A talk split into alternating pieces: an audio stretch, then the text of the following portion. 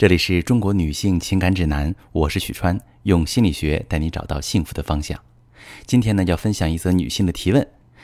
这位女士说：“老师，最近我老公每天晚上回到家，第一件事就是去洗澡，每次都说要加班，但问他同事并没有。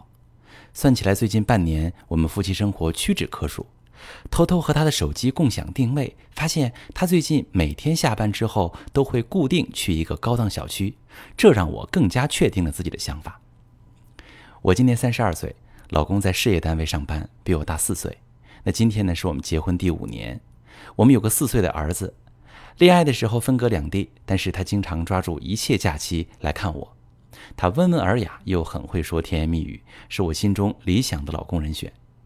结婚之后呢，我辞去以前的工作，开了一家少儿机构。工作忙了，又有了孩子，我希望他下班的时间能多帮帮我。但是啊，他一下班就瘫在沙发上玩手机，有时候让他陪一下孩子，他都不乐意。我每次说他，他就不耐烦，说他工作一天很累。但是我白天在机构上班，晚上陪孩子，他难道看不到吗？回到家就看到鞋架旁边随意丢的袜子。跟他说了无数次，他都不听。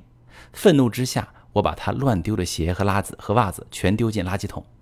那为这样的事儿，我们经常吵架，甚至连续冷战。根据定位呢，我偷偷跟踪他，在小区里看到他和一个女人有说有笑的牵手走了进去。我偷拍了照片，直接发到他微信上。没一会儿，他就回到家。我哭着问他：“这个女人到底是谁？”他承认是单位去年调动过来的一个女同事。他们在一起已经好几个月了，他说受不了我天天对他挑三拣四，这个女人对他又温柔又体贴。我真的不敢相信，曾经对我这么好的男人，自己做了丑事反而过来埋怨我。这些天我一直在家里躺着，没有去工作，想起来就哭。我们这么多年感情，居然比不上一个刚勾搭几个月的女人，我就觉得恶心。雪川老师，我真的不甘心就这样离婚。孩子还那么小，我到底该怎么办呢？请你帮帮我。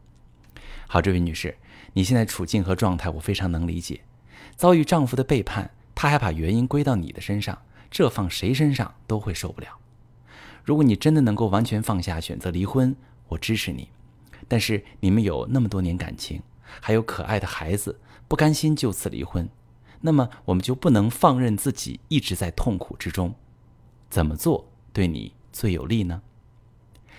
在我的咨询室里接待过很多女性朋友，她们在遭遇背叛时都会觉得天塌下来了。曾经那么爱自己的男人，不可能说变心就变心了。当意识到是事实之后，她们又会陷入怀疑之中。哎呀，是不是过去他对我的爱都是假的、装出来的？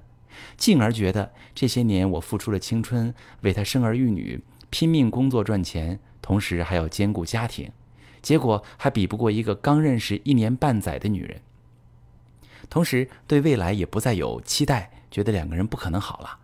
但是想离婚，又还有感情，还有孩子，这种对过去、现在和未来的全盘否定，让自己沉浸在负面情绪里，一直走不出来。我想说的是，你现在最先要做的是，先把你所有的痛苦、纠结释放出来，保持情绪的稳定，才能理智地梳理你们的婚姻，迈出修复婚姻的第一步。另外，从你的描述当中可以看出，你们之间最主要的问题就是两个人经常因为生活中的一些鸡毛蒜皮的小事争吵，上升到他觉得你总挑剔他，你觉得他不体谅、不在乎你的付出，互相都把关注点放到情绪上，根本不会在意对方真正的需求是什么。要解决这个问题，我们需要就事论事的态度来面对这些小的摩擦，避免把矛盾本身直接转移到对方这个人身上。采取对事不对人的态度，尽量减少借题发挥的情况，建立一个互相理解、包容的、彼此感到安全的交流环境。最后，要保持对另一半的合理期待。你呀，要意识到人跟人本身就有差异，就不会因为理想和现实之间落差太大而感到失望了。把问题的根源找到，改变相处模式，你们的感情还是有修复的可能。如果你正在经历感情危机，可以把你的详细情况发私信跟我说说，我来教你怎么处理。我是许川，如果你正在经历感情问题、婚姻危机，可以点我的头像，把你的问题发私信告诉我，我来帮你解决。如果你的朋友有感情问题、婚姻危机，把我的节目发给他，我们一起帮助他。喜欢我的节目就订阅我、关注我，我们一起做更好的自己。